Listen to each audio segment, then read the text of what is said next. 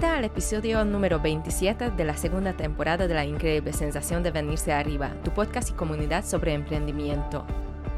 Si nos sigues desde la primera temporada, sabrías que este podcast es un proyecto creado por y para mujeres que como tú y como nosotras están emprendiendo y necesitan sentirse acompañadas, apoyadas y escuchadas desde la sinceridad. Soy Charlotte Sacconi y voy a conducir este episodio y doy la bienvenida a mis compañeras Curry Morales, Susana Mancini, Inma González y Cristina Alonso, que hoy me va a ayudar a conducir este episodio. Bienvenidas chicas, ¿qué tal estáis? Muy bien, Hola. encantadas. Muy bien, yo también. A nosotras nos ha llamado muchísimo la atención que ya estamos en diciembre, a punto de cerrar el año. Nos resulta increíble ver cómo pasa el tiempo y a la vez es sensacional revivir todo lo que nos ha ocurrido durante el 2021 y todo lo que hemos logrado. Hace un año este proyecto no existía y hoy es una comunidad de mujeres, no solo de emprendedoras, que va creciendo con un paso firme, decidido y sobre todo con mucha ilusión y grandes perspectivas. La verdad es que nuestras cabezas no paran, están revolucionadas y súper llenas de ideas. Ideas que estamos seguras se irán convirtiendo en acciones que dentro de poco podremos compartir contigo y con toda la comunidad. ¿Empezamos? Actualidad. Una selección totalmente personal de tres noticias sobre emprendimiento. Vamos allá, Curry, con tu selección de noticias para este mes. Hola, hola a todas. Bueno, pues a ver, mi selección de noticias em, son tres. Eh, dos son del cinco días, una es de la revista Emprendedora, son referentes para cualquier emprendedor. Al final es como la Biblia que tenemos encima, el libro de cabecera que tenemos todos encima. Y os vengo a contar, primero, de la salud de las startups en España.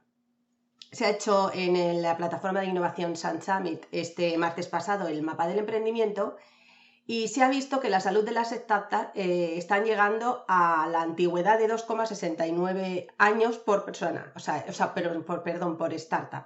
Lo cual quiere decir que eh, estamos solo a unos pocos puntos de la media europea, que es, la duración de 2,87. En cualquier caso, esto es un buen escenario, porque lo que viene a decir este estudio es que em, la salud de los emprendedores está guay. El 60% de los emprendedores es gente que repite. Es decir, aunque fracase en un proyecto, vuelve a repetir. Lo cual quiere decir que nuestros emprendedores son capaces de identificar oportunidades, mejorar los recursos de su compañía, gestionar mejor el talento a medida que van eh, emprendiendo, lo cual eh, todo esto nos lleva a que cada emprendimiento disminuye significativamente la probabilidad de fracaso y que probablemente en torno al tercer emprendimiento está en un 90% de éxito. Así que nada de rendirse y hay que tirar para adelante. La segunda, la segunda noticia estaría, sigue en relación a estas startups. Hoy va de startup, ¿vale?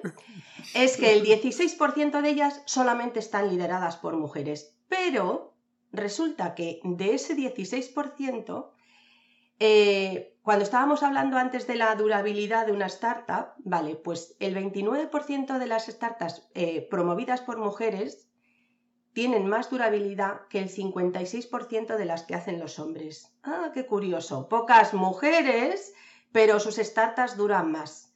Y hay una reflexión que me gustaba de Teresa Larcos, que es consejera independiente de varias empresas y además eh, es la autora del libro Emprendedoras, que decía que es un patrón que no solo pasa en España, también pasa en Estados Unidos, en Francia o en Alemania. Me resulta curioso que seamos tan pocas mujeres y sin embargo demos eh, tan buen resultado en estas cosas, ¿no?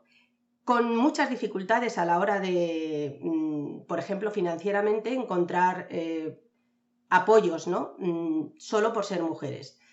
Así que las startups de mujeres, chicas, duran más tiempo, son más solventes, se endeudan menos y cuando se apalancan devuelven mejor los créditos.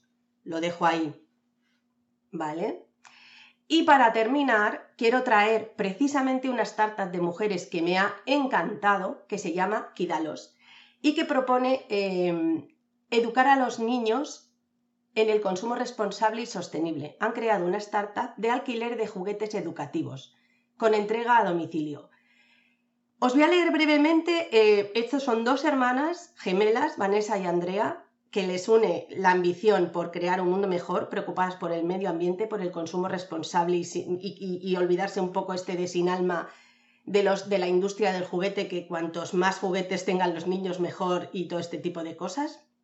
Proponen que a través de una suscripción eh, mensual los niños puedan recibir cada dos meses juguetes diferentes, les llegan os leo literalmente porque es muy cortito.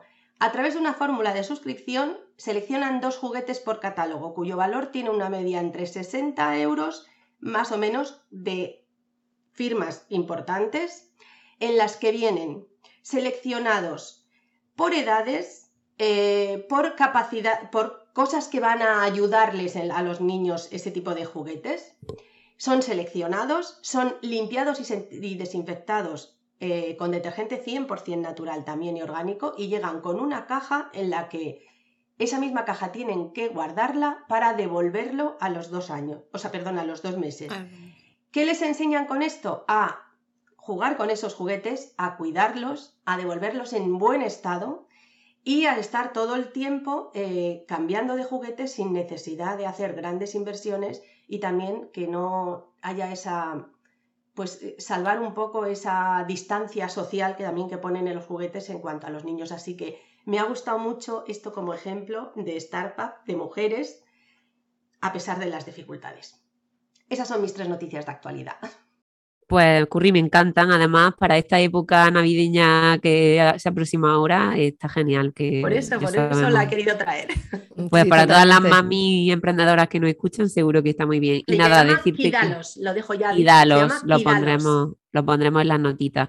y nada, que me parece muy buenas noticias las que has traído, pero también con muy buen resultado para el emprendimiento femenino. Primero que felicidad económica es algo con lo que conectamos porque es un proceso interno que se refleja afuera, ¿no? Ese abrazar el tener lo que tenemos desde el ser, es tener esa relación sana con nuestro dinero, ¿no? Y es ese equilibrio, de alguna forma, entre eh, yo, yo lo, lo, hago a través de cuatro, de cuatro pilares, pero lo más bonito de felicidad económica es que y siempre lo digo, es que cada una, cada uno creemos nuestro propio concepto de felicidad económica, ¿no? De lo que es importante, porque felicidad económica no va de cantidad de dinero, sino de calidad de lo que tú quieres ver en tu vida, ¿no? De cómo está, eh, de alguna forma, eh, como materializando y teniendo esa relación sana con eso material desde quién eres tú, ¿no? Que si no abrazamos quiénes somos hoy, amamos quiénes somos hoy, así con todo, estamos rechazándonos. Justamente la abundancia es el, abrazo eterno a quienes somos. Si estamos rechazando una parte de nuestra vida, en este caso nuestra vida económica, nos estamos rechazando a nosotras. Por lo tanto, difícilmente podemos conectar con, con nuestra abundancia, que al final es lo que somos, ¿no? Entonces, por eso la invitación es, sí, entiendo que cuando estamos en una situación económica difícil, queremos cambiarla, pero es que, es que lo que nos pasa muchas veces es que nos enganchamos al cambio constante sin darnos cuenta ni valorar. Eso no significa que, que yo no quiera que mi economía se transforme. Significa que acepto, amo y honro a lo que me ha traído hasta aquí, al aprendizaje que la vida tiene para mí hoy, y a partir de ahí transformo. Pero a partir de ahí, no del rechazo, Pues el primer reto he sido yo misma. Es creerme, creer en mí. Ese es el primer reto. Yo eso creo que es lo más importante, eh, mirarnos al espejo y valorarnos y decir, oye, vales un montón, ¿qué es lo que quieres hacer? Mm, y en este caso yo quería hacer esto, ser inversora, trabajar con los inmuebles y mi primer reto y el más difícil ha sido creer en mí. En el momento que das ese paso y crees en ti, pues un poquito todo luego va un poco rodado porque estás haciendo lo que quieres. Es como, es difícil, pero, pero lo disfrutas, digamos, porque estás haciendo lo que te gusta. Deflexión. Un espacio de debate y reflexión. Un espacio donde compartir para construir. Bueno, chicas, pues este mes tenemos el tema de finanzas que así en general yo creo que a todo el mundo no nos viene como, bueno, a todo el mundo no, no vamos a generalizar tanto, pero a mucha gente sí que le viene como que las finanzas son mates, son difíciles, números, excels, ¿no? Un montón así de cosas difíciles que quizá viene por esas matemáticas más aburridas que tocábamos en el colegio, ¿no? Que nos, nos hemos pasado años y años que si has tenido la suerte de tener un buen profesor o profesora de matemáticas, felicidades, pero si no, se podían hacer aburridas. Y lo digo yo que soy de, ciencias y de mates, ¿eh? pero sí que es verdad que pueden ser algo complicadas. Pero tenemos que saber, ¿no? Diferenciar de que realmente las finanzas no son las mates del cole y que nosotros en el cole no recibimos una educación financiera en los casi 20 años que puede, bueno, entre 13 y 20 años que puedes estar más o menos de media, yo lo alargué mucho más. En la universidad o, en estudiando no recibimos esa educación financiera que es tan importante, ¿no? Porque al final, ¿qué es? ¿no? ¿Cómo podemos definir esa, educación financiera como la capacidad que tenemos de entender cómo funciona la economía? Algo tan importante que es para nuestro día, ¿no? Porque cuando lo has entendido, puedes tomar decisiones, sean mejores o peores, pero tomarás decisiones con una base. Os traigo así un poco de datos. El 82% de las mujeres cree que le falta la educación financiera y es una barrera para ellas para mejorar en su nivel de vida y de su familia. Pero es que hay otra que dice que el 75% afirma que no está preparada para invertir directamente en los mercados o que, no tiene, o que tiene los conocimientos muy limitados. Es decir, que somos mujeres, o sea que a nivel social ya no tenemos educación financiera, además las mujeres normalmente recibimos menos porque es un mercado de hombres, es un sector financiero, es un sector donde hay muchísimos hombres más. Y otro dato que os traigo, que este ya me parece muy fuerte y que tenemos que cambiar, es que solo dos de cada diez inversores en España son mujeres. Así que hoy tenemos mucha suerte de tener con nosotras a África, que es nuestra inversora que seguro que nos va a dar un montón de, información y que tenemos muchas ganas, supongo todas, de, preguntarle, de, sacarle juguillo, vaya. Bueno, Susana, eh, yo creo que nos has dejado mm, con una reflexión muy interesante. Eh, supongo, bien como tú dijiste, como otras, a mí hace un año todo esto me sonaba mm, súper lejano. Además, nunca he pensado que es un tema que tenga que acercarme mucho. En cambio, ahora todo lo contrario. Y la verdad hay mucho para aprender e informarse. Y la verdad que me ha recordado muchísimo, como dijiste, a la canción, ¿no? Eh, This is a man's world. But it wouldn't be nothing without the women and the girl, ¿no? Que es, es, es el mundo del hombre, pero no sería nada sin, sin las mujeres y las niñas, ¿no?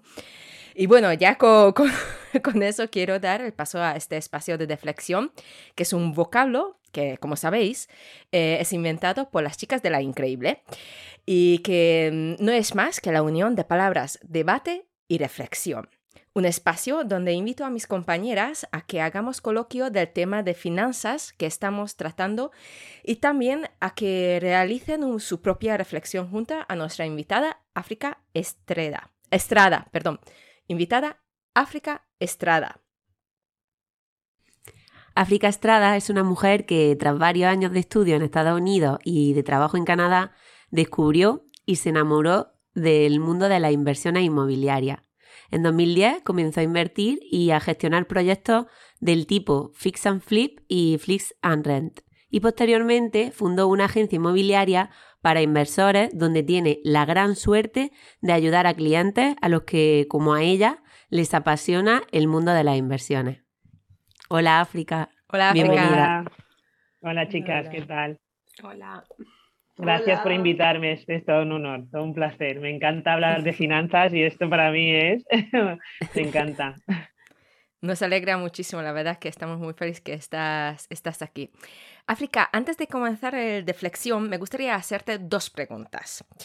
Por un lado, si puedes explicar en una frase qué significa los proyectos Fix and Flip y Fix and Rent. Así ponemos un poquito a los oyentes en contexto. Sí, Los proyectos de Fix and Flip y Fix and Rent son eh, proyectos de inversiones inmobiliarias, ¿vale? Eh, Fix and Flip significa que compras, eh, reformas la vivienda y la vendes, ¿vale? la idea es comprar una vivienda que necesita reformas, entonces le aportas un valor y, la vendes y, te ganas un beneficio. Fix and Rent es comprar una vivienda, reformarla o adecuarla y ponerla en alquiler, ¿vale? Eso es lo que es. Muy bien. La segunda pregunta eh, que da pie a comenzar este espacio es que, mm, ¿qué te ha parecido la aportación Susana y sobre su mm, perspectiva sobre las finanzas? Eh, me ha parecido muy interesante, no me ha extrañado, no me ha extrañado, pero me ha parecido interesante porque eh, da que pensar. Yo creo que estoy segura que vosotras pensáis lo mismo, que las mujeres em, al final en, cuanto a la parte intelectual no tenemos nada que, envidiar eh, a los hombres. A lo mejor en otras partes, fuerza física y tal, no lo sé, sí, pero en la parte intelectual yo creo que ahí sí que eh, estamos hechos iguales, ¿vale? Entonces, las finanzas em, es, es, una cosa que no tendríamos que tener la balanza tan, tan inigual, ¿sabes? Porque al final Em, intelectualmente podemos tanto como pueden ellos. Eh, y creo que muchas veces es, es, el miedo y creo que muchas veces es el nosotras mismas pararnos a no invertir, a, a, dejar mm, por comodidad que, el hombre lleve las finanzas. Em, y sinceramente es, es, un poco triste. Yo, yo soy una persona que no mm, intento no mirar si eres hombre o mujer. He tenido ocasiones donde un colaborador o, un, socio eh, apunta, ay no, pero esto es que necesitamos a un hombre y yo me quedo como que, ¿a qué te refieres? Para ir a esta presentación, para que vea que no somos solo mujeres. Como que, ¿y por qué? ¿Sabes? Me ha pasado esto en el, en el siglo que vivimos, yo me quedo como que a, mí no me cabe al lugar eh, eh, entender o aceptar o, pensar que, hay diferencias intelectuales. Eh, lo único que sí que he visto al, trabajar con tantos clientes y, y tener oportunidad de ver diferentes mentalidades que hay mucho miedo, que las mujeres tenemos más miedo que los hombres por cualquier motivo, no sé por qué, y, eso nos para, ¿vale? Entonces, eh, nada, yo creo que eh, hay que corregirlo, hay que hacer lo que estáis haciendo vosotras, em, que es mm, pensar en ello, em, hacerlo presente y, tomar acción y, cambiarlo, porque no, no, no tiene por qué ser así. Qué guay. A mí me pareció muy interesante lo que, lo que dijiste. Lo que has dicho, ¿no? De vamos a enviar a un hombre, ¿no? ¿Cómo le puede salir tan natural para que vea que somos, no somos solo mujeres y que salga así natural, que incluso nos puede llegar a pasar siendo mujeres, ¿vale? Porque como viene de tan a nivel social y está tan ahí, ¿no? Que es la educación que ha recibido, que a veces sale automatismo. Y es que justo ayer hablaba con dos mujeres que, que están emprendiendo, emprendedoras y demás, y, y buscando inversión, no se la dan, ¿vale? Por ser mujer y esperan, y es más, ha tenido inversores que estaban poniendo dinero en su capital, en, su negocio, y lo han dejado de hacer porque el socio se ha ido, porque ha dejado de, estar en la empresa. Y dices, ¿cómo puede ser? Y además, claro, ella es de Sudamérica, con lo cual encuentra que en España todavía le cerramos más la puerta, ¿no? Porque todavía es más minoría, ¿no? Y entonces entramos dentro de un círculo que dices, pero sin, es que me, encanta la definición esta de cuando que, has dicho de lo del intelectual, esta me la quedo, ¿vale? Somos iguales intelectualmente, la capacidad, ya hemos demostrado ¿no? que, el tamaño de nuestro cerebro es el mismo que el del hombre. Que ahí no hay excusa, ahí no, no hay excusa. Y yo, eh, mm, lo único que se me ocurre a mí ante este tipo de situaciones es decir, mira, mm, tenemos que coger eh, ignorar el hecho de que sí que es cierto que muchas veces al otro lado te encuentras todavía con esa mentalidad de que pues sí, que sí que esperan un hombre o que sí que les da más confianza por cualquier eh, motivo y, les anima más a, decirte que sí a tu propuesta eh, de negocios o lo que sea, tenemos que ignorar eso porque nosotros eso no podemos corregirlo. El hecho de que la otra persona que tienes delante cuando vas a una propuesta de, negocios eh, o un inversor, digamos que vas a una propuesta de intentar conseguir inversores, están esperando delante un hombre y tienen ese problema, ese es problema suyo. Tú lo que tienes que hacer es ir muy preparada, como iría un hombre, ir muy preparada, saber lo que estás presentando, tener delante un producto que ojalá sí que es bueno y eh, cuando les des la presentación y les argumentes lo que sea que estás intentando eh, convencerles a que, a que inviertan o a que compren, eh, mm, se olviden en ese momento de que eres mujer o eres hombre, porque al final la realidad es que si lo que tú estás proponiendo es algo bueno, eh, eh, el hecho de que seas una mujer o que seas un hombre no tiene nada que ver. Tiene que ver tu seguridad con la que lo presentas, tu conocimiento, eh, tiene que ver el valor que le aportas a esa persona, tiene que ver que esa persona vea lo que, lo que le estás diciendo o no lo vea. ¿Sabes? No tiene absolutamente nada que ver con que seas mujer o hombre. Eso, mm, de verdad, creo que si, si tenemos eso en cuenta y nos olvidamos de de, ay, mira, pues a lo mejor esperan. No, eso, eso no es problema nuestro, eso es problema de ellos y ojalá que cambien, ¿sabes? Y luego el problema, perdón, luego el problema nuestro también, mm, yo creo, es mm, antes de ese, que es el problema del otro, deberíamos de trabajar también muchas veces el problema nuestro, ¿no? Y es el de no el de, perderle el miedo, ¿no? Al, manejar el dinero, al equivocarte, al, em, fracasar en, una, en un proyecto, eh, en este caso de finanzas, pero me da igual, ¿no? hay muchas mujeres que ya desde la economía doméstica, que fíjate que, pues digamos, los grandes números de la economía doméstica, los ceden, en este caso, a, que sea la, pareja el que decida, ¿no?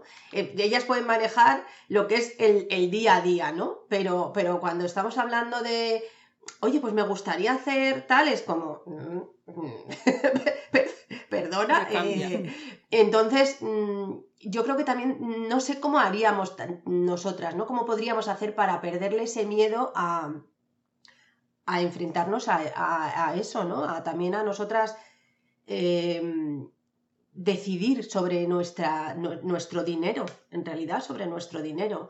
No sé mm, si a lo mejor, mm, pues como haciéndonos dueñas del... O sea, yo reconozco, por ejemplo, que, que a mí me cuesta un poco y, es que muchas veces pienso, digo, es que yo ni siquiera lo toco el dinero. O sea, yo soy de las que voy con la tarjeta pagando todo, ¿vale?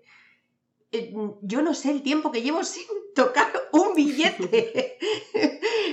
yo no sé ni el tiempo. Entonces es como, es que ni siquiera tenemos la conciencia. Y yo veo a mi marido, por ejemplo, bueno, él es autónomo y, y, a lo mejor tiene que ir al banco a llevar dinero pues de la semana o lo que sea.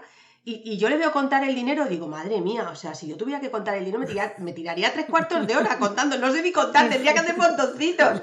Entonces yo creo que, nosotras mismas, más allá de, de, que delante podamos encontrarnos esa mentalidad que seguro y que lo es y que existe, por supuestísimo, mm, también nosotros deberíamos de trabajar eso, lo que no sé es muy bien cómo, pero deberíamos de trabajarlo, yo creo. Pues yo te voy a decir como Curi o, mi opinión de, de, de, cómo, ¿vale? Mi granito de arena. Número uno, yo creo que ahora lo tenemos muy fácil. La era en la que vivimos, en la que ahora mismo la gente, como nos está escuchando, puede escuchar un podcast. A mí me encanta esto, que conduzco mucho, estás conduciendo y puedes ir aprendiendo. Es que es como estamos teniendo la posibilidad de hacernos varias carreras universitarias simplemente escuchando un audio. O sea, puedes escuchar un vídeo, puedes escuchar un podcast. Entonces, ahora mismo tú buscas cómo mejorar mis finanzas en YouTube o, en, cualquier podcast de estos y te salen un montón de, entre comillas, eh, consejos, ¿no? los voy a llamar porque no, no, eh, no, no, siempre son expertos, pero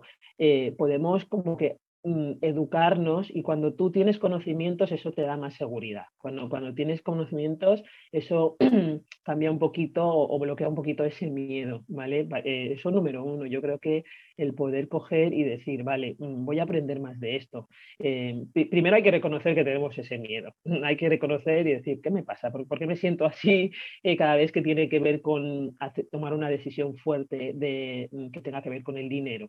Reconocer que tienes un miedo y la solución yo creo que es educarnos otra vez, porque como hemos dicho antes en la reflexión inicial, esa educación como sociedad mm, en muchos países no existe. En la universidad no te lo enseñan, en el instituto tampoco. Entonces, ahora tenemos la posibilidad de que sí, eh, coges, escuchas podcasts, escuchas audios, escuchas vídeos, haces lo que tienes que hacer para educarte a ti misma, porque somos mayorcitos todos y hay que hacer lo que hay que hacer, ¿vale? Eso número uno.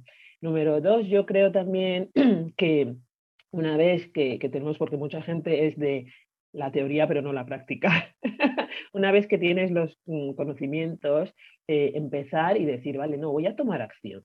Puedes coger pequeñas metas que tengan que ver con finanzas y decir, voy a hacer tal cosa. Siempre he querido hacer lo que, mm, yo qué sé, un proyectito que has tenido en mente, que sí que piensas que a lo mejor sabes de, algún conocido que lo ha hecho y quieres hacerlo, pero te da un poco de, miedo y no, no terminas de lanzarte, pues coger y decir, vale, no, lo voy a probar, lo voy a probar, me siento, lo analizo, cuánto dinero necesito, necesitaré inversores o no, puedo ahorrar yo y a lo mejor en dos años ahorrando yo misma lo puedo hacer, eh, necesito sentar a mi pareja o a, o a, quien sea o a familia y decir, oye chicos, voy a hacer esto y necesito que cada uno aquí me dé, eh, yo qué sé, 500 euros para hacerlo y no os preocupéis, no los voy a perder Mm, porque lo he mirado y esto es como lo voy a, yo qué sé, ¿vale? Pero lanzarte, porque una vez que te lanzas y tomas acción, esa confianza en ti misma, en inglés lo llamamos confidence, sube, ¿vale? Entonces,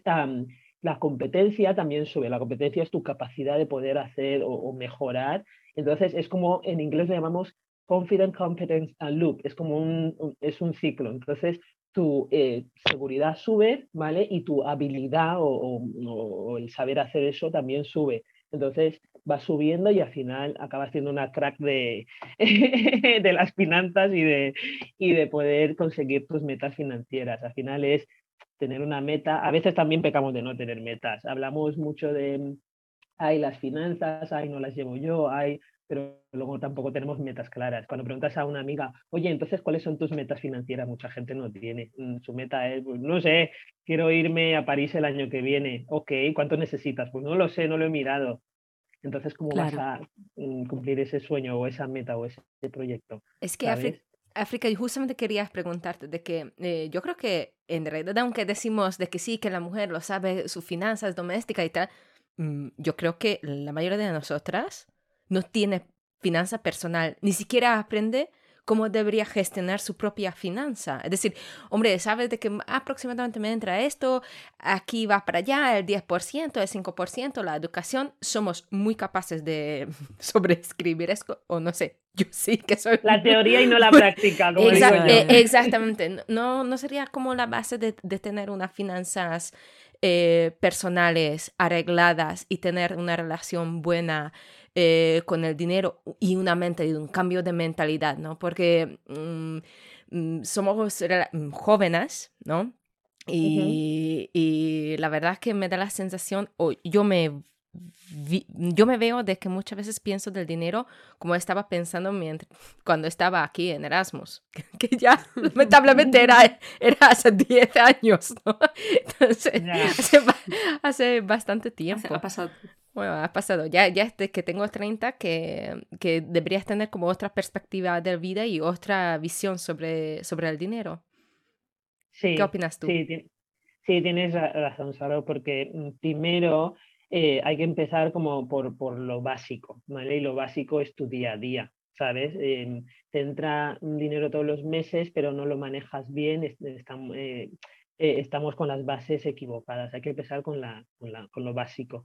Em, aquí, aquí específicamente en España, em, yo cuando comparo em, la, la parte financiera, lo que son las finanzas de las familias y de por, mi agencia acabo viendo pues eso, muchas finanzas de muchas familias porque acabas, te tienen que pasar documentación financiera para analizar su em, capacidad de, pago de lo que se acaban a comprar o alquilar y em, acabas viendo muchas familias que sí que tienen mucho ingreso, ¿vale? Eh, pero, pero también tienen, o sea, se están gastando más de lo que ganan. Entonces, eh, es una pena porque, claro, no, no, te puedes sentar ahí a aconsejarles, oye, pero yo suelo quedarme siempre diciendo, ay, Dios mío, em, la, la, base está fallando, entonces tienes razón. Lo primero es empezar con, con, con lo básico, tu, tu, día a día. Eh, ¿Cuánto dinero tendrá el mes? ¿Vale? ¿Cuánto dinero eh, debería salir en lo básico y cuánto deberías de ahorrar? ¿Vale? ¿Por qué? Porque si ni siquiera tienes esa visión, ni siquiera tienes esa foto, no tienes la motivación de, intentar ganar más dinero o de ahorrar más, porque ni siquiera mm, esa parte mm, no la tienes clara. Entonces, eso es importantísimo, mm, em, el empezar con, ok, simplemente un, un budget, eh, un presupuesto de que digas, vale, todos los meses sé que me entra esto, tiene que salir sí o sí esto, me queda esto, ¿vale? Entonces, mm, eso te, hace crear una meta. Yo soy muy de metas. Yo creo que en finanzas y en, cualquier otra mm, parte de nuestras vidas, las metas eh, son, son, la manera de, alcanzar los objetivos. Entonces, te, te, marcas una meta financiera y dices, ok, pues necesito mm, intentar conseguir tanto más. Y al final te las ingenias. Cuando, cuando, sabes lo que necesitas, buscas manera, ¿sabes? Eh, ya te digo, y una vez tienes esa, esa base y, y, esa parte la, la, la practicas, eh, eh, eso es pan comido. O sea, al final todo el mundo mm, sobrevivimos de alguna manera u otra, ¿vale? cuando queremos más, cuando ya no es sobrevivir, dices, vale, además de eso quiero pues un viaje al año o, además de eso eh, quiero poder comprarme, pues no sé, mi coche ya está muy mal y quiero poder comprarme otro coche. Entonces, claro, ya vas a más. Lo mismo, es que es la misma estrategia, sentarte, hacer un plan y decir, vale, ¿cuál es la meta? ¿Cuánto necesito? Entonces necesito más. Y luego buscar, ok, ¿cómo consigo más? Tienes que tener un plan también. Eh, y conseguir más no es otro trabajo. Mucha gente también tenemos esta mentalidad muy tradicional de, bueno, pues me, busco y, tienes a alguien trabajando tres trabajos y es como que, mm, chica, pues no, tienes que pasar tiempo con tus niños, tienes que vivir, tienes que poder ir a, la peluquería y hacerte el pelo. No, tampoco es plan, es, mirar otras maneras. Mm, eh, hay, tanta información ahora que es como, eh, es casi, eh, es, es, un pecado para mí cuando veo gente que todavía no, no llevan el control de sus finanzas, porque es como que hay tantos libros que leer, hay tantos audios, hay tantos vídeos ahí. Em, yo, yo soy muy de leer libros, me encanta.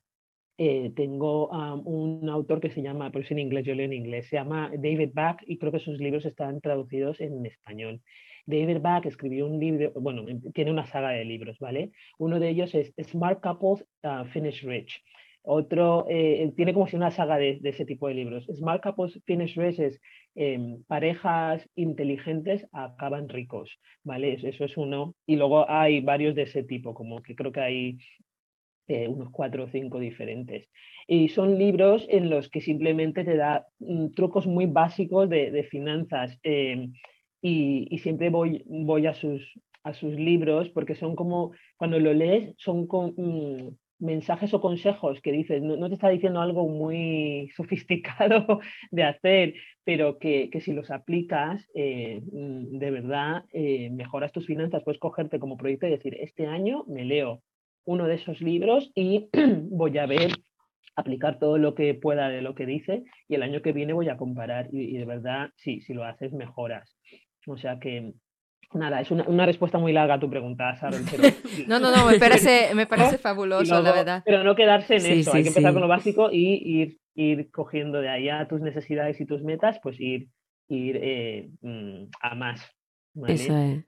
África, ¿nos tienes que decir bien el, nombre del autor para dejarlo luego en nuestras notitas de, David, del podcast? David, o sea, David, David, Bach, B de Barcelona, A, C de Carlos, H. Genial, pues lo tomamos nota y, lo anotamos. Y me parece muy interesante el tema de leer, que todo el mundo es algo que tiene acceso y es una pues, forma fácil de iniciarse en este mundo de las finanzas. Y otra cosa que has dicho y que creo que es la base de la pirámide es lo de establecerse metas, que es verdad que mm, la mayoría de las personas no tenemos metas en ese sentido, así como mucho eso, eh, estoy pensando en el próximo viaje que voy a hacer, pero no mucho más allá. Entonces, mm, me ha parecido muy interesante la, forma que has dicho de... Eh, yo establezco una meta y a raíz de ahí veo mis ingresos, los ingresos que tengo y con esos ingresos, digamos que dejo una parte para, para eso, para viajar o para lo que yo mm, considere que necesito ahorro, ¿no? Pero en ese, en ese tema se me ha venido a la mente esas personas que mm, son emprendedoras y no tienen unos ingresos fijos, ¿no? Que pueden variar mucho dependiendo del mes. Entonces, mm, para ese tipo de gente, ¿qué hace? ¿Establece un mínimo fijo al mes como entrada? ¿O, o cómo? ¿A partir de cuándo eh, tiene que depositar mm, dinero para ahorrar? O sea, Supongo que dependiendo de la cantidad de cada uno, ¿no? Pero ya te digo, en este caso de que mm, los ingresos son variables, ¿cómo, ¿cómo se puede hacer? Pues mira, yo siempre digo que cuando eres emprendedor, a pesar de, tus, de, que tus ingresos son variables, si estás emprendiendo y tu negocio o tu actividad es en una, en una cosa que sí que de verdad da dinero y se te da bien, eh, yo no le veo la diferencia a estar asalariado en una empresa. ¿Por qué? Mm. Porque el tiempo es dinero cuando eres emprendedor, ¿vale? Cuando estás en, asalariado en una empresa es un poco diferente porque sí que es verdad, también estás eh, intercambiando tiempo por dinero, pero es. un tiempo fijo, ¿vale? Vas unas ocho horas y te dan pues los mil euros que te dan o lo que sea que tengas ¿vale? Mientras que cuando eres emprendedor, lo positivo es que esas ocho horas pueden ser 2.000 euros en vez de 1.000, ¿vale? Eh, la única diferencia es que, claro, tienes que balancear muchas pelotas, como digo yo, ¿vale? Tienes muchas pelotas en el aire y tienes que saber ahí jugar un poquito a, eh, ¿sabes?, la acrobacia. Entonces, em, el tiempo es dinero, ¿vale? Entonces, cuando eres eh, emprendedor, yo creo que lo más importante es poder aprender a decir no, saber qué cosas no puedes hacer y, cosas, y qué cosas puedes decir que sí, porque la cantidad de dinero que necesitas todavía no cambia. Si yo estoy eh, en una casa, tengo que pagar un alquiler, tengo unos niños que tengo que comprarle ropa porque están creciendo y zapatos, tengo eh, pues el, seguro del coche, tengo, yo qué sé, esos gastos no cambian porque soy emprendedor o porque soy asalariado. O sea que la cantidad de dinero que necesitas no cambia. Entonces, lo que cambia es la manera de conseguirla o la estás consiguiendo de una manera en que yo voy a este sitio por ocho horas y me dan mil y sé que más de mil no voy a poder tener nunca en esas ocho horas porque ese es el salario hasta que me consiga un, una promoción, un ascenso o lo que sea en el trabajo, o me voy a emprender a mi negocio y esas ocho horas yo si estoy en un negocio que es viable y, de verdad da dinero, esas ocho horas yo tengo la posibilidad de, si me manejo bien mi tiempo y lo dedico a lo que tengo que dedicarlo, puedo ganar el doble, puedo ganar dos mil. Entonces, muchas veces lo pensamos al revés y, la gente se frustra porque cuando eres emprendedor estás pensando, uff, como tengo todos estos gastos, entonces, no, hombre, todos esos gastos los has tenido siempre, los tienes también cuando estabas en el trabajo eh, asalariado. Entonces, claro, aquí no es como tengo todos esos gastos, al, contrario, tienes que pensar, como tengo todas estas posibilidades de ingresos, ¿en cuál eh, de ellas me dedico? ¿Vale? ¿A qué le dedico el tiempo? Tengo este cliente que sé que si me voy a esa presentación con él de una hora y consigo que firme, eso ya son 500 euros. Eh, pero tengo a esta otra chica que va a venir a mi oficina a hablarme de la alarma que podemos cambiar. Mm, a lo mejor esa reunión no te conviene y deberías de ir con la de los 500 euros. Entonces es en qué dedicamos el tiempo. Entonces, em, que seas emprendedor, que seas eh, mm, o, autónomo o que seas asalariado, mm, no, no cambia, al contrario, a mí, porque soy una fanática de ser emprendedora. Después de mi primer trabajo dije, uy, no, yo tengo que trabajar para mí misma y nunca más. Y ahí he seguido y aquí, aquí voy fuerte 11 años y encantadísima de la vida. Em, es simplemente el hecho de que mm, cuando eres emprendedor, yo mm, me encanta la idea de que tienes la posibilidad de ganar más, tienes la posibilidad de ganar lo que tú quieras ganar dentro del tiempo que te puedes permitir. Entonces es simplemente, pues eso, sentarnos eh, tener una meta y volver a eh, sentarnos a organizar ese tiempo y decir que no, decir que no. Tienes que practicar decir que no y ser una pro del decir que no, ¿sabes? Porque eh, tienes que elegir tú, tienes que tener control de ah, en qué pongo mi tiempo y que ese tiempo sea remunerado, que estés en, estés en actividades que de verdad te vayan a, a, dar un ingreso, ¿vale? Esa es mi opinión. África hace que las finanzas parezcan maravillosas. Sí, sí, sí, Es que soy de mates yo también. claro. Esto hace mucho. pero por ejemplo, para personas, yo soy muy ignorante en este tema, pero haces que las finanzas parezcan algo que muy natural, muy humano. Y yo me quedo de todo lo que nos has dicho con esa parte de mentalidad, que volvemos siempre a lo mismo, ¿no? Que todo parte de uno mismo. Y esa proactividad que todos tenemos que tener si queremos conseguir un objetivo. Porque lo has dicho, lo hemos dicho todas, cuando una persona ahorra quiere algo generalmente material. ¿no? Algo físico, algo que luego sea que lo podamos tocar y podamos disfrutar, aunque ya no nos guste en ese momento. ¿No? Y eso también muchas veces cuando tienes un objetivo a largo plazo de, vale, quiero ahorrar para un coche, quiero ahorrar para una casa, lo que sea, cuando lo consigues estás tan desgastado porque has generado tanto esfuerzo y si tú partes al revés de decir, tengo un objetivo pero disfruto también con eso, ¿no? Me informo, veo lo que de verdad a mí me gusta, yo creo que cambia un poquito, pues eso, cambia la mentalidad, cambia la manera de ver las cosas y es ahí donde uno empieza quizá pues a ganar y a, y a tratar el dinero porque esto es algo que también has destacado, a no, tratarlo como algo sucio, porque lo vemos generalmente así, ¿no? Es algo que es un bien que tenemos que conseguir, pero desperdiciamos menos dinero muchas veces que el tiempo, y eso para mí pues es también fundamental. Me gusta lo que, lo que ha dicho sobre no tratar el dinero como algo sucio y, no verlo de esa manera. yo pues el dinero mm, es una cosa que viene y va. Eh, y al final lo que buscamos todos, creo yo, es eh, la felicidad, lo que buscamos es el bienestar y el dinero es simplemente una herramienta que sí que ayuda a, conseguir ese bienestar y esa, y esa felicidad. Eh, pero es solo eso, o sea, no, no, no, tenemos que ponerle todo este estigma y todo este drama que, que ponemos alrededor, es una aura que creamos mentalmente, ¿no? una forma de pensar que, no la es. O sea, al final el dinero es una herramienta, es algo que tú lo usas, entonces puedes generar más eh, para tu, propósito y, ya está. Y mm, si te lo tomas mm, de esa manera y, dejas de estresarte, es una cosa que, que, de verdad puedes ponerte ahora mismo una meta de decir, estamos en mm, noviembre, eh, noviembre del año que viene, porque sí, porque me lo voy a proponer, voy a comprarme pues ese, yo qué sé, lo, que sea que quieres, porque al final sí que es verdad que todo lo que te compras con el dinero son cosas materiales, todo lo demás es gratis. Eh, el, el, coger y decir, de aquí al año que viene voy a tener más serenidad y voy a empezar a caminar y ir a meditar todas las mañanas, eso es gratis, pero voy, voy a comprarme ese coche nuevo, esta, mm, voy a cambiarme de casa, voy a irme a ese viaje, pues sí, son cosas al final que necesitas dinero para ponerlas, pero eh, es así de sencillo, lo complicamos más de lo que es. O sea, es simplemente que hay estrategias de cómo generar más ese dinero y eh, mm, esas estrategias y esas actividades o acciones toman tiempo. Entonces, tienes que encontrar tú personalmente, cada una tenemos nuestra situación, ese balance de decir, vale, ¿qué tiempo dedico? ¿Cuánto quiero generar? Y no, y no obsesionarse, también asegurarse que, a ver, mm, mm, necesitas generar tanto para tu felicidad o para ese bienestar, em, saber también dónde, dónde parar. O sea, por eso volvemos a, la base, sentarte y sin miedo eh, en un papel decir, vale, ¿cuánto gano? ¿Cuánto gasto? Eh, y cuánto realmente necesito para esas metas y esos objetivos.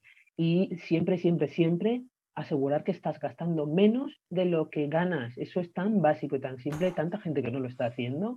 Acabas con un préstamo, con otro préstamo, con, con llamar a, tu hermano eh, que, te, que te preste y luego le tienes que devolver y es como que, a ver, esto es muy sencillo. Intenta buscar formas de ahorrar, intenta buscar formas de eh, no gastar más de lo que ganas, ¿sabes? Así de simple. Sí, aquí creo que estamos Perdón, es que creo que estamos abriendo muchas puertas ¿eh? de, temas de hablar. Y yo quería hacer una última reflexión, bueno, no digo yo que sea la última, por lo menos mía, eh, una reflexión al respecto también cuando hablas de, mm, centrarte ¿no? en cuáles son tus gastos, cuál es lo que tienes, qué es lo que tienes que ganar, dónde tienes que poner tus fuerzas. Y, lo pensaba con respecto a, Cristina, a lo que había dicho antes, y es que creo que muchas veces em, cuando uno emprende, y no le voy a poner género, pero a las mujeres nos pasa mucho, mm, partimos desde un punto equivocado, en el sentido de no tener, mm, no tener claras las cuentas. Es decir, creo que es muy importante cuando emprendes em, saber lo que necesitas generar. Porque claro, eh, si tú resulta que dices, ah, bueno, o sea, por ejemplo, ahora mismo que mm, trabajamos muchas veces online, ¿no? Y dices, pues no tengo un alquiler de un local, no tengo mm, sueldos porque a lo mejor trabajo sola, no sé, va, con que genere esto poco me vale. Entonces yo creo que también hay, como tú bien decías, hay que partir desde, a ver, si estoy emprendiendo, eh, yo voy a necesitar cubrir una serie de gastos, aunque ahora mismo no los tenga. Pero, eh, por ejemplo, mi sueldo está dentro y es que muchas veces es, ah, no, yo con cubrir gastos, pero muchas veces incluso ni siquiera nuestro sueldo está dentro del gasto y entonces es como, claro, ¿y cómo quieres ahorrar partiendo de que ni siquiera tu sueldo lo has cobrado? Es que es imposible, ¿no? Entonces yo creo que muchas veces partimos no solo equivocándonos cuando cobramos de cómo hacemos el reparto de ese dinero una vez que hemos cobrado, sino es que muchas veces partimos equivocadas porque ni siquiera nos ponemos el sueldo que merece nuestro trabajo y a lo mejor te estás trabajando 12 horas en un proyecto en el que no te has puesto ni siquiera un sueldo y es como, mm, es imposible que las cuentas salgan bien desde aquí. Imposible, creo, ¿no? O las cuentas emocionales, Curi, porque así a lo mejor te salen las cuentas de, vale, pues he pagado mi aplicación esta que es la que uso, he pagado el internet y, uy, pues mira, pero luego eh, no puedes, no es, no es realista que después de varios meses de estar abusándote a ti misma, porque eso es lo que estás haciendo al no pagarte, porque eh, ¿en qué mundo se ha visto eso? ¿En qué trabajo irías a trabajar, dedicar 12 horas y que no te den ni un euro? ¿Verdad? Entonces, a cierto punto acabas mentalmente eh, mal, porque, porque, claro, no te estás valorando, no te, no, no, sí, tu, tiempo no está siendo remunerado así de siempre, aunque el jefe seas tú mismo. entonces, claro, a lo mejor te salen las cuentas de, de, en cuanto a dinero, a lo que tienes que pagar, pero no te salen las cuentas eh, eh, eh, emocionales, espirituales y al final, pues eso no, no, no va a tener, no, no vas a poder sostenerlo. Así es. Es que es, eso lo que estás diciendo pasa, pasa mucho en el mundo, de que yo estoy el interiorismo, ¿no? Cuando trabajas por proyecto es muy complicado, además, mm, incluso sabiendo de que, de que va a haber el proyecto, como no lo sabes realmente cuánto vas a trabajar, porque siempre puede haber problema, al final muchas veces, y más al principio, abusas un montón. De hecho, de ahí mm, quería sacar una pregunta. Eh, ¿Dónde es el límite donde tú te inviertes en tu futuro con los networking por haciendo un trabajo quizás pues o de que calculaste mal y por eso barato o haces un pelín más barato para, para validar? ¿Cómo haces esta inversión o dónde dibujar esta línea donde dices, no, eso es una inversión en el futuro y qué es lo que es donde me estoy abusando de mí misma? Te voy a cambiar un poco el chip, ¿vale? Porque os, vais a reír, pero yo siempre soy de, pienso completamente diferente a mucha gente. Genial. Esta, esta idea que nos, que nos hemos creado en, este mundo eh, moderno en el que estamos de, ah, pero no pasa nada, al principio pierdes un poco y luego ganarás. Esa idea, yo no creo en eso, ¿vale? Yo no creo en eso porque desde el primer momento, desde el momento cero, si tú, vuelvo a partir de lo mismo, si tú estás eh, emprendiendo en, o, estás en un negocio que es viable, realmente estás portándole un valor a tu cliente, ¿vale? Sea lo que sea el, proyecto, sea lo que sea el negocio, ¿vale? Em, hay un valor que le estás aportando, ¿vale? Y en, en negocios ese valor se intercambia por un dinero, ¿vale? Entonces, ¿Cómo, ¿Cómo, tienes que separar cuando eres emprendedor? Tienes que separar dos pilares muy diferentes. Uno es lo que vas a necesitar, que ahí es donde lo que decía Curi decíais eh, también las demás, es normalmente primero tienes que analizar cuánto vas a necesitar para ser viable ese, ese negocio, ¿verdad? Vale, voy a necesitar marketing, voy a necesitar pues networking, voy a necesitar mm, pues el logo, voy a necesitar mm, yadi, yadi, yada, ¿vale? Entonces haces ese, ese análisis de sentarte eh, yo soy muy de papel y boli, siéntate con el lápiz y mm, voy a necesitar para empezar esto eh, 3.000 euros. La realidad ahora mismo es que tengo 200 euros. ¿Cómo lo hago? ¿Vale? Ahí es donde te, pones, te pones tu falda de mujer y dices, vale, ¿cómo hace la gente esto cuando empieza con un negocio? Pues necesito o inversión o no, o a lo mejor no puedo empezar esta, esta cosa, este proyecto ahora, necesito ahorrar o necesito ir a vender esta cosa extra que no necesito, que con eso. Ahí es donde, donde yo siempre pienso, la gente se lanza porque estamos muy con, con este positivismo de lánzate, lánzate. Hombre, sí, lánzate, pero a ver, planifica un poquito para, planifica un poquito. Eh, ¿Cuánto necesitas? Es que, hombre, ¿te lanzarías a una piscina sin saber nadar? No. Edúcate, aprende, ponte pues el, yo qué sé, el salvavidas si no sabes el flotador, yo qué sé. Eh, no te lances así también a la ciega, es como que, ¿sabes? Como estamos tan en esta, en esta mentalidad de, uy, hay que atreverse, hay que, bueno, vale, pero a ver, ¿vale? Entonces, claro, número uno, ah, tienes que sacar esas cuentas de cuánto necesito y intentar tener ese colchón inicial para, para, para emprender, ¿vale? Porque si lo tienes, luego no tienes que hacer esos sacrificios de, ay, bueno, pues este como es mi primer cliente y me lo tengo que ganar y luego con él vendrán otros y me va a referir a otros, pues a él le cobro menos. Mm, no, el valor. Ya empiezas mal. ya empiezas súper mal. Ya estás como que, chica, mira, no. No, no, mm. ¿sabes? Y ahí volvemos a lo de los hombres y las mujeres. La diferencia que tenemos. Eh, eh, las mujeres, es, a veces pienso que pegamos casi demasiado optimismo, o sea, que es algo bueno y es algo malo. O sea, siempre pensamos en, bueno, no, pero eso luego ya vendrá porque no sé qué, y muchos hombres, la mayoría, no vendrán y no vendrá mi tiempo vale tanto, este producto vale tanto y eso es lo que tienes que pagar, sea el, primer cliente o sea el cliente número 100, ¿vale? Entonces yo no creo en eso de, mira, pues invierto y luego entonces esa línea de la que estabas hablando no tenemos que, no tenemos que crear ni, ni preocuparnos de eh, de dónde, dónde está la línea. No, no, no, esto es simple, esto es simple. Tú estás dando un servicio o estás dando un producto o estás dando un valor, estás aportando algo y la otra persona te tiene que remunerar porque le pones un precio. Así de simple. Eh, sí, existen las promociones de decir, vale, pues los primeros 50 eh, mm, van a pagar tal, pero si lo haces bien la estrategia, eso debería ser una estrategia de marketing para llamar la atención, pero el, precio que tú estás poniendo debería ser un precio que cubre el valor de ese producto y, cómo, cómo, eh, y que es un precio que te da ganancias, que, que tú dices, vale, ¿qué es lo que, digamos que si es un producto físico, qué es lo que me ha costado mm, realmente eh, crear ese producto, ¿verdad? ¿Qué tiempo le he invertido? ¿A quién tengo que pagar si he tenido un asistente o alguien que me ha ayudado? Y me tengo que llevar encima mínimo un euro para que por lo menos diga que esto ha valido la pena.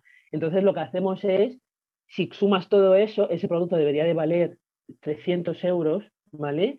Y mm, no, sé de dónde, no sé cómo hacemos esas matemáticas que son tan sencillas que, que, al final es como que, pero si esto lo puede hacer un niño de tercero de primaria, es suma y resta y no deberías de estar vendiendo ese producto eh, por 100 mm, euros. ¿Qué me estás contando? Los otros 200 cuando ya los recuperaré. No, no. Cuando llegues a ese punto donde ya tienes, eh, pues no sé, mucha publicidad hecha, ya tienes más clientela y ya puedes permitirte subir el precio, ahí no es el momento donde deberías de estar recuperando las pérdidas de los meses anteriores o el año anterior. No, es tu momento de crecer. Ahí es donde deberías estar disfrutando de, mira, ya hice el trabajo y ahora estoy expandiéndome. Entonces, eh, si pensamos de esa manera, eh, cuesta mucho eh, a, muchos pequeños negocios llegar a un punto de expandirse, porque claro, que están siempre recuperando de, ¿sabes? de las pérdidas que ellos mismos por cualquier motivo se pusieron cuando no tienes por qué ponértelas. Hay que, hay que valorar tu tiempo, valorar tu producto, tener seguridad en él, no tener miedo y decir, esto es lo que vale esto. Lo que tengo que hacer es hacer a la gente verlo, enseñarles, convencerles del valor. Ahí ya son ventas puras y duras, ¿verdad? Enseñarles el valor que tiene esto y por qué tienen que pagar el precio que lo pongo.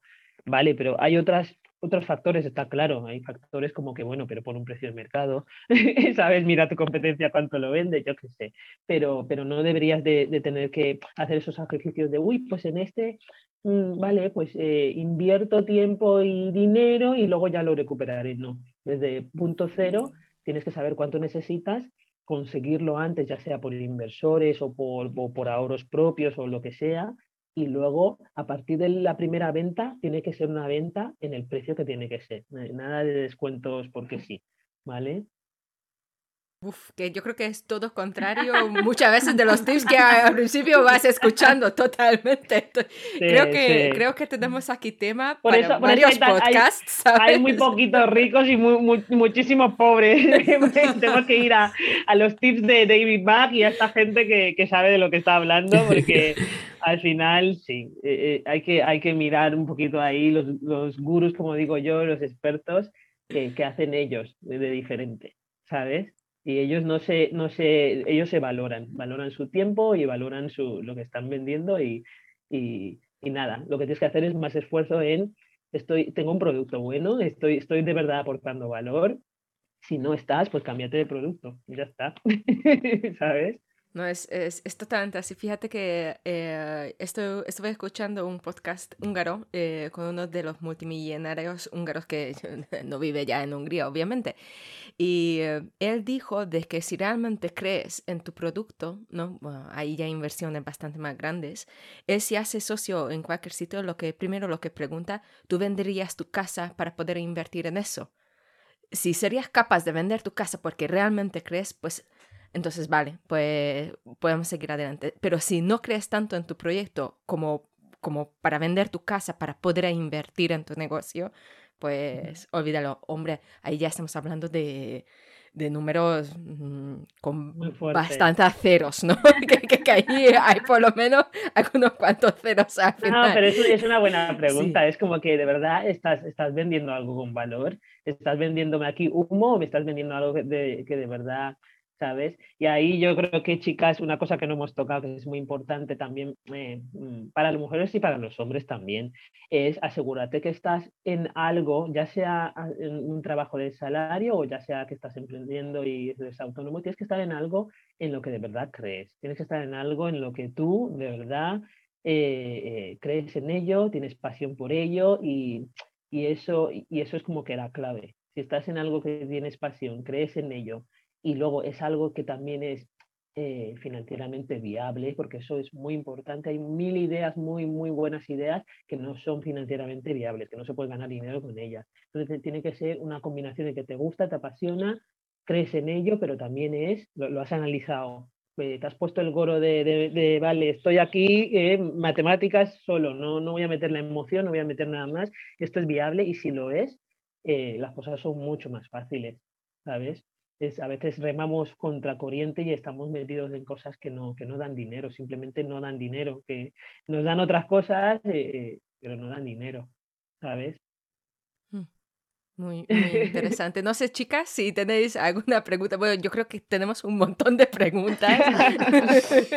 creo, que, creo que queremos tener África hasta esta tarde preguntándola para, para también cambiar nuestro propio chip, pero, pero bueno, que también el tiempo, pues tenemos limitado y bueno, eh, agradecerte que, que has venido y estoy segura de que este podcast va a servir un montón de inspiración para muchísimas mujeres, eh, a muchísimas de, eh, de, nuestros oyentes, ¿no?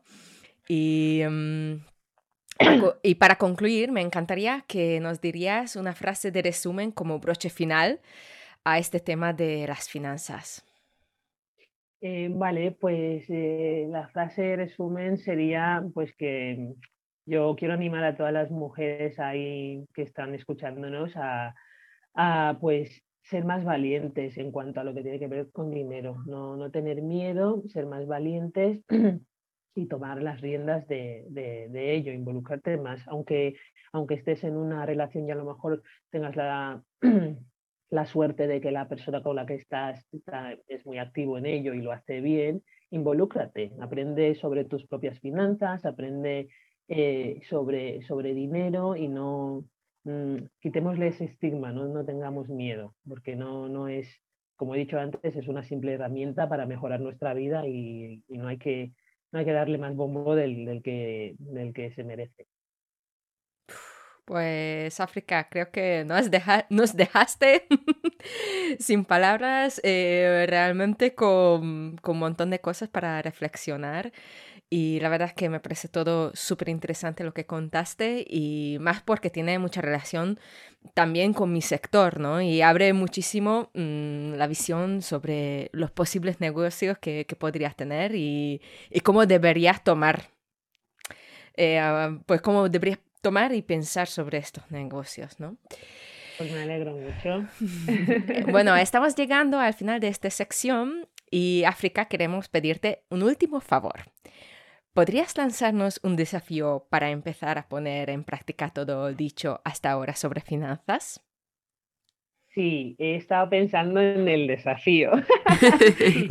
Em, yo lo que quiero desafiar o, o, proponeros que hagáis es una cosa muy simple, ¿vale? Coger, como hemos hablado de planificar y hemos hablado de metas, coger una meta financiera que, tenéis o que habéis estado queriendo hacer algo, lo que sea que requiere dinero, una cierta cantidad de dinero, ¿vale? Entonces, con la calculadora que todos tenemos en el móvil, calcular, ¿vale? Poneros una fecha, ¿vale? Eh, por ejemplo, yo voy mucho a los viajes porque a mí me encanta viajar, ¿vale? Pues a lo mejor tienes un viaje que querías hacer y dices, vale, pues el año que viene, en, en junio, me voy a tomar dos semanas y me voy a ir a, a Tailandia, no lo sé. Vale, coges, vete al internet, mira cuánto costaría un vuelo, ¿vale? Cuánto costaría la estancia, o sea, calcúlalo todo, planifica, ¿vale? Como hemos estado diciendo, planificamos y sacas un total, ¿vale? Vamos a decir que esa semana en Tailandia te va a costar 2.000 euros, no lo sé, no sé cuánto cuesta, ¿vale? Pero digamos que son 2.000 euros, ¿vale? Entonces ponte una, ponte, em, una eh, cantidad mensual que, que digas, vale, estoy en noviembre, de aquí a junio eso necesita tanto por mes, ¿vale? Y cuando tienes ese número, por muy alto que sea que digas, ay Dios mío, ¿cómo voy a hacer esto? Coge, coge y sin miedo vete a tu banca online y eh, ponte una transferencia automática a otra, a otra cuenta separada de ahorros y llámala viaje a Tailandia o, o, lo que sea. Yo estoy usando el viaje, pero puede ser, pues no sé, eh, otra cosa más sencilla, lo que sea que, es una meta importante para ti, ¿vale? Para, para, para, para, tu familia, ¿vale? Coges y dices, vale, viaje a Tailandia automáticamente todos los meses en el día uno del mes, a pesar de que tengo que pagar el alquiler o la hipoteca, tengo que pagar el seguro del coche, mis mil historias, no sé cómo, pero voy a sacar estos, no sé cuánto, te salga, 200 euros automáticos, van a ir a esa cuenta y em, vais a ver lo que va a suceder. Como eh, hasta ahora, dependiendo de tus finanzas, nunca has tenido que, sacar ese dinero así automáticamente y, forzarte, eh, de alguna manera te las vas a ingeniar para generar esa cantidad de dinero. Es, es, una cosa que funciona, yo le he probado con muchas metas y funciona. Cogerás y te buscarás la vida. Aunque seas emprendedor, simplemente de alguna manera conseguirás pues, un, ingreso adicional, buscarás forma para, para cubrirlo. Ese es mi desafío, hacerlo y si funciona para eso, ya sabéis que pues, podéis volver a repetirlo para otras cosas incluso más grandes y mejores. Ese, ese, es el desafío. ¿Qué os parece? Genial. bueno. Súper, súper interesante, la verdad. Ojalá funcione. A ver, a ver si también lo hacen los oyentes. Que nos vamos a ir a Tailandia todas. ya te digo. a mí me ha venido eso, ¿eh? de que nos propongamos aquí que en La Increíble una meta conjunta, además de la propia, para hacernos nada, un fin de semana de vacaciones juntas, de irnos a un sitio el año que viene. Pues esa es una buena idea, calcularlo ¿eh? Y, así hay un poco de presión también de compañerismo, que eso siempre ayuda y motiva, es decir, uy, ¿quién no, quién no, ha, quién no ha cumplido la meta? Exacto. Lo sabremos, para, ¿sabes? Eso es, eso es una forma muy fácil de hacerlo. ¿sabes? claro que te, te, motiva a saber que, que, estás en grupo con otra gente haciendo el desafío. Eso es. Pues nada, chicas, tenemos tarea. Y si a ti que nos escuchas te gusta la idea de participar en este desafío, sabes que hemos creado un hashtag llamado Mi Increíble Desafío para que podáis compartir con nosotras a través de los stories de Instagram y con toda nuestra comunidad este súper reto que nos propone África. Yo espero que se anime muchísima gente y también que yo, porque Como llegas ahí y dices, madre mía, qué, qué chasco. Porque cada mes subimos más el nivel y el, desafío, el desafío mm, son más y más interesantes, la verdad. Hay que perder el miedo, recuerda que eso, eso es importante. Proactivas. Bueno, eh, gracias África. Eh, ha sido un enorme placer tenerte aquí con nosotras. Y antes de despedirte, por favor, cuéntenos dónde podemos encontrar para mm, ponerse contacto con, contigo.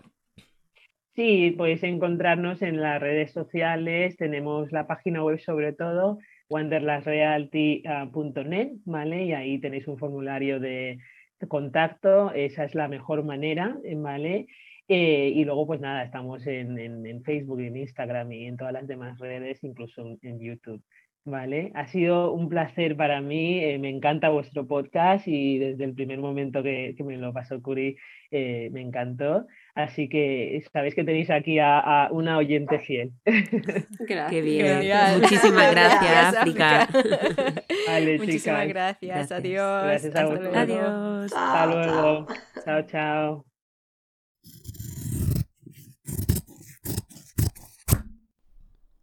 Afilando tu mente un espacio donde poner a raya tus incertidumbres.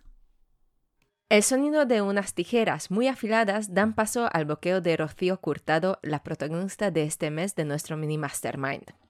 Hola chicas, primero muchísimas gracias por invitarme a, vuestro podcast y a participar sobre todo en esta sección tan bonita que habéis creado para ayudarnos a, todas las emprendedoras a, desbloquear un poquito ¿no? todos esos miedos o esas dudas que, que no, nos permiten avanzar.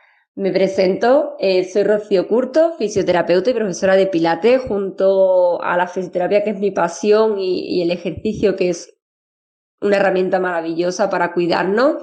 Eh, mi propósito es eso, ayudar a, las personas a que puedan realizar sus actividades diarias sin dolor, puedan disfrutar de la vida con, con eso, con una mayor calidad de vida y no haya nada que le impida seguir adelante.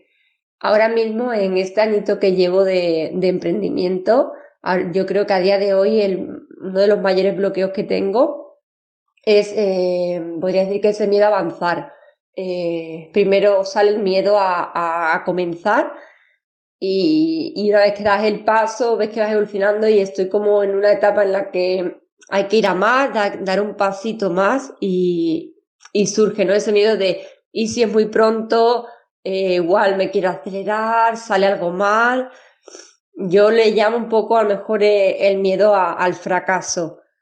Eh, entonces, bueno, ahora mismo es ese el mayor bloqueo que, que tengo, el, el, dar el paso, el siguiente paso para, para seguir avanzando. Muchas gracias, chicas, por vuestro tiempo. Sois geniales. Besos. Bueno, bueno, pues yo creo que el bloqueo que tiene es un bloqueo muy común, ¿no? Es ese saltar a seguir, ¿no? Y después de haber estado con África, yo creo que a mí el, lo que me viene así como no como necesidad, sino como ayuda, es el ponerse una meta. Una meta pues en este caso, cuando hablamos con África, una meta eh, financiera, ¿no? Pues creo que puede ayudar, ¿verdad? Cuando tienes como una meta eh, financiera a que lo que decíamos, que ese engranaje se mueva y entonces empiecen a, a, ver, a desbloquearse miedos y a decir, tengo que conseguirlo, tengo que hacerlo, tengo esa meta y, y lo hago. Así que yo creo que, Rocío, sería interesante si te plantearas una meta yo creo que financiera puede ser interesante, que ya puede ser de que lo que decíamos antes, ¿no? de automatizar ese ahorro para un viaje o, o que quieres que en tu, en tu emprendimiento llegara a cierto... Porque al final, ¿no? Si, si tienes como el viaje programado, ya vas a hacer que en tu negocio generes más dinero, con lo cual ya te va a hacer saltar y salir de esa zona de confort, bueno, de, de confort, no de miedo, ¿no? Un poquito. Inma, bueno, pues yo a Rocío le diría que, mm, que si resuena en ella esto que dice que, que tiene miedo a avanzar, que lo haga, porque cuando a uno ya le sale y lo está pensando, le está dando vueltas y lo está demostrando porque no lo ha dicho públicamente, es que creo que lo tiene que hacer, ¿no? Yo para romper su bloqueo arrancaría, antes de llegar a esta meta que propone Susana, que me parece muy interesante también, arrancaría de raíz de su persona la palabra fracaso. Para mí el fracaso es una palabra que no existe. O si existe, yo también me la quiero quitar de la cabeza. Creo que, es el eh, que el fracaso es una convención social que nos han impuesto en nuestra mente para, para hacer algo que se supone que tenemos que hacer. Así que yo a Rocío le preguntaría, a mí siempre me gusta hacerles otra pregunta a las personas que nos, que nos mandan su bloqueo. ¿Quién marca los cánones de tu trabajo? ¿no? Eh, si eres empresaria, empresaria y respetuosa, yo creo que al final eres tú la que los marca y nadie más. Y yo veo cómo ella se expone, cómo ella hace las cosas y lo veo que lo, está haciendo bastante bien, ¿no? Pero a mí me gusta mucho cómo, cómo comunica y cómo transmite. Así que es eso, el primer paso que te diría es que tiras un paso atrás, que analices lo que significa esa palabra para ti y luego a partir de ahí pues proponerte unas metas, como decía Susana. Yo la Rocío me gustaría recomendarle un libro que es más bien de poesía, ¿vale? Que se llama El arte de perder, de Elizabeth Bishop, que es un libro muy cortito, que lo puedes encontrar en cualquier librería y analiza de una forma muy poética y muy bonita qué es esa palabra, lo que significa esa palabra. Así que estas son mis recomendaciones para, para Rocío. Curry. Bueno, pues yo eh, primero Muchas gracias, Rocío, por compartirnos este bloqueo y esta duda que tenías. Por aportar a mis compañeras, te diría también que, igual que dice Inma, tienes, eh, ya lo tienes ahí en la cabeza. Si está huyendo es porque quizás está ya a punto de salir fuera. Y de alguna manera u otra tendría que salir. Con respecto al miedo, bueno, pues yo te diría que mm, más que nada eches un poco la vista atrás, pongas los pies en el suelo de verdad y eches la vista atrás y analices todo lo que has recorrido, cuántas veces te ha dado miedo hacer algo de lo que has hecho hasta, hasta llegar hasta aquí. Y ahora piensa, después de analizar esto y, y encontrar ese momento, piensa si de verdad te quieres perder lo que está por venir. Así que yo te diría que te lances, que no te dejes vencer por el miedo y que además el fracaso puede estar ahí, es un ingrediente que puede estar en cualquier emprendimiento, pero que el fracaso lo único que puede pasar es que sea la probabilidad de aprender que por ahí no era e intentarlo de otra manera. Así que tira para adelante. Bueno, Rocío, yo no tengo mucho más que añadir aparte de mis compañeras. Mm, la verdad es que me parece súper normal que, que este miedo al fracaso porque, como tú bien has dicho, estás en tus primeros años, básicamente en tu primer año. Entonces te diría que creo que lo, primordial para trabajar ese miedo es mm, que tenga una buena preparación psicológica y que mm, aprenda a bajar las expectativas, ¿no? Que está muy bien marcarte metas y marcarte objetivos, pero que, como ha dicho Curry, el fracaso a veces ocurre. Y si, si vas bajando, trabajas en, bajar las expectativas, luego el, golpe es, menor, ¿no? Entonces, mm, tienes que ser consciente de que ahora mismo estás sembrando y que aunque ahora mismo no veas todos esos frutos que, que tú esperas, ¿no? Porque tú espera tener un éxito y tienes que saber que ese éxito tarda en llegar, pero que lo que ahora mismo estás aportando es muy valioso y que en algún momento florecerá. Pero sí que es verdad que tienes que hacerle hueco al fracaso, a las respuestas negativas, a los competidores y, dejar pasar el tiempo y, como bien ha dicho Curry, em, e, el fracaso te da experiencia ¿no? y, aprendizaje. Entonces yo eh, en realidad te diría, que sigas donde estás, que sigas rodeada de personas que, vayan en, la misma onda que tú. Y que, bueno, eh, quizá también si te sientes abrumada es momento de que empieces a pensar en, qué puedes delegar para poder avanzar. Pero sobre todo, lo más importante, eh, creo, es que tengas paciencia, que tengas flexibilidad y que, disfrutes, que, que disfrutes de todo lo bonito que tiene emprender.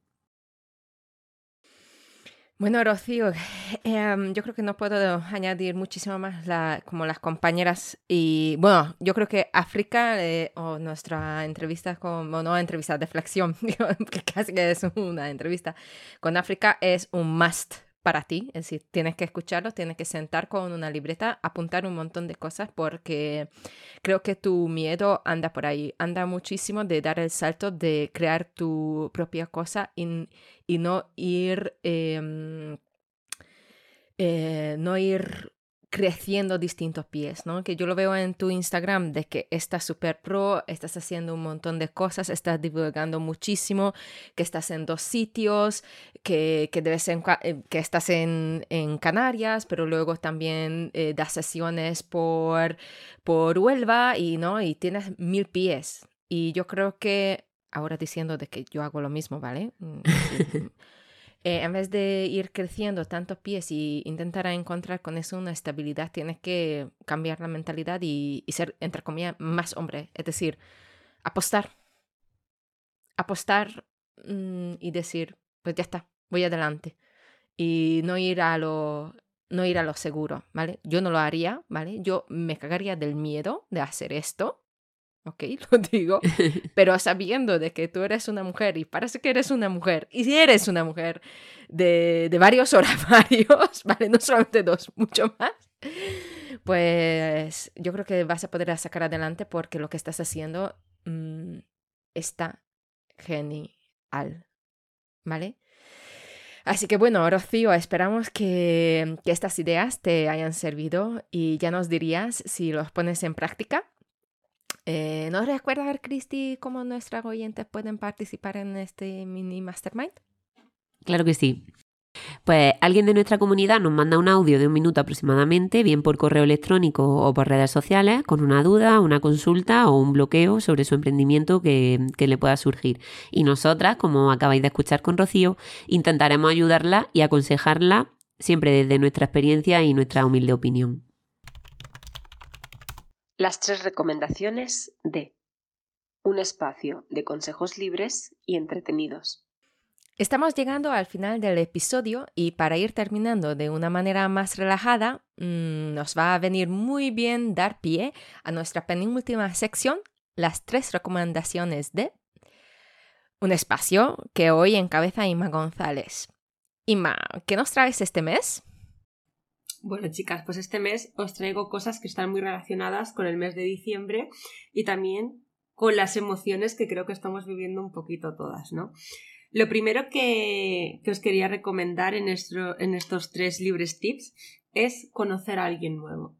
Yo, eh, desde que os conocí a vosotras el año pasado, y ha sido una, una sensación muy gratificante, ¿no? Como amistad, creo que, siempre hay que dar un pasito más y conocer a alguien más nuevo, ¿no? Esa sensación de salir de tu zona de confort y rodearte de personas que de verdad valoren lo que haces y que sean muy honestas contigo, ¿no? Y a mí me gustaría que todo el mundo encontrara lo que nosotras juntas hemos encontrado y para eso siempre hay que dar un pasito más y pues eso, pues decir, voy a entrar en un grupo, voy a intentar tomarme un café con un desconocido, ¿no? Una desconocida. Y ahora, hoy en día se puede hacer con los grupos de Telegram, los grupos de Facebook, ¿no? Los grupos incluso de Instagram. Y por qué no atrevernos a escribirle un mensaje a esa persona que seguimos desde hace mucho tiempo.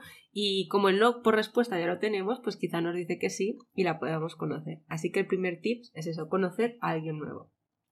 El segundo va muy relacionado con el tema de finanzas el Black Friday que, hemos pasado y la Navidad.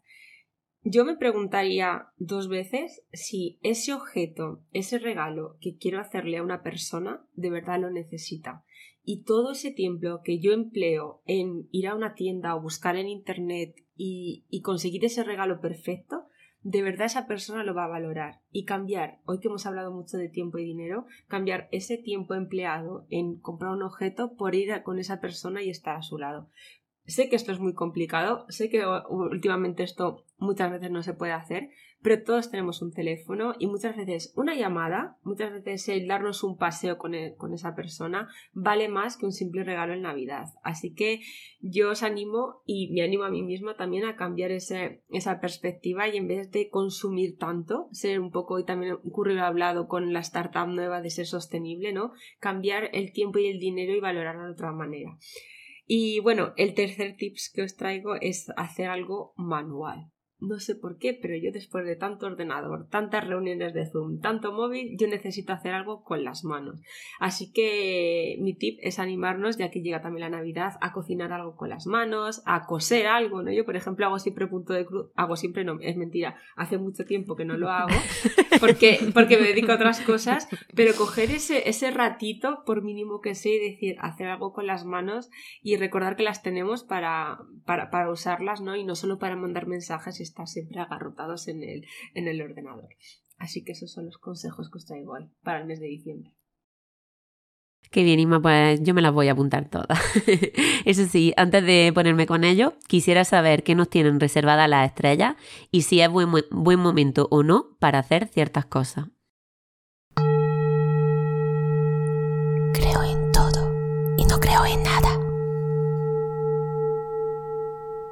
Como siempre, nuestro último invitado del episodio es Kiko Quesada Morales. Vamos a escuchar con qué nos sorprende hoy.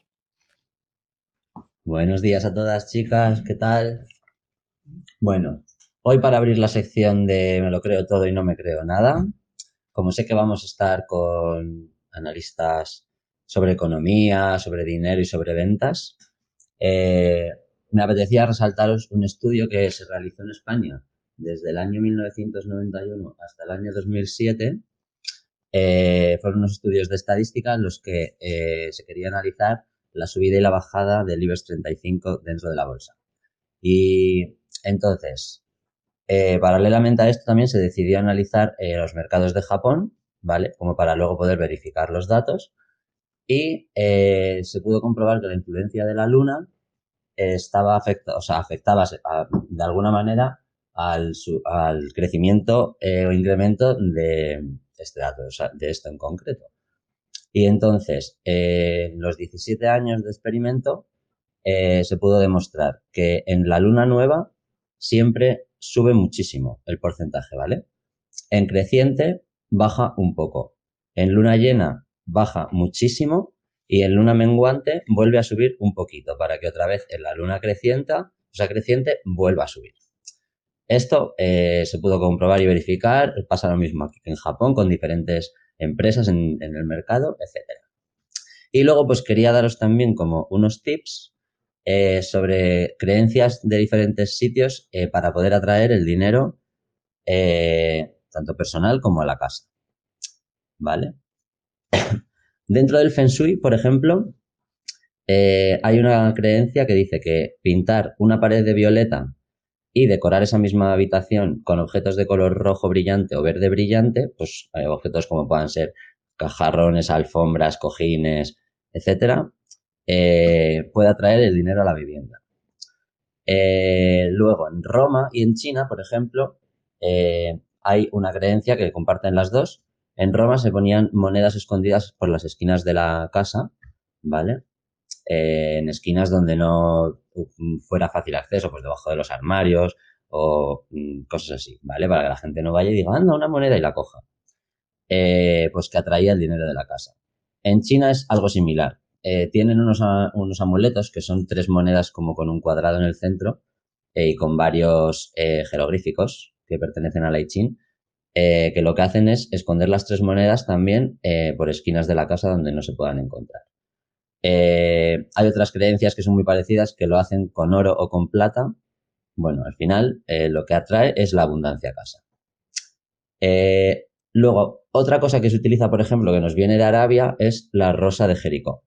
se dice que tener una rosa de Jericó también en casa atrae, tiene muchas propiedades, pero entre ellas atraer también el dinero. Y luego, hay dos truquitos que también se usan. Uno es poner dentro de la cartera o del monedero una hoja de laurel, ¿vale? Porque desde Roma, pues el laurel al final también se vincula mucho con el crecimiento económico, sobre todo. O hay otro truco que es cogiendo dos billetes de un dólar.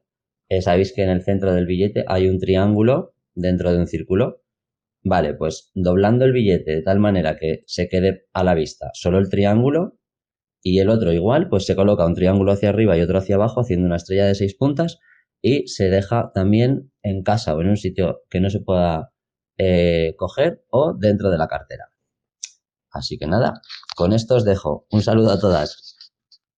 Chicas, hemos llegado al final del episodio 27. Gracias a nuestro experto Kiko por sus palabras. La verdad que teníamos un surtido de, de distintas culturas muy interesante. Y, bueno, que creo que necesitamos todo un panteón para los tiempos que vienen, que, va a ser tela, la verdad que hoy, hoy tenemos muchos tips. Gracias chicas por este rato tan bonito que cada eh, primera semana del mes hemos pasado todas juntas. También a nuestra invitada especial, África Estrada, y la participación en Mini Mastermind de Rocío Curtado. Y a ti que nos estás escuchando, gracias por confiar en nuestras voces y en aquello que te, que te contamos.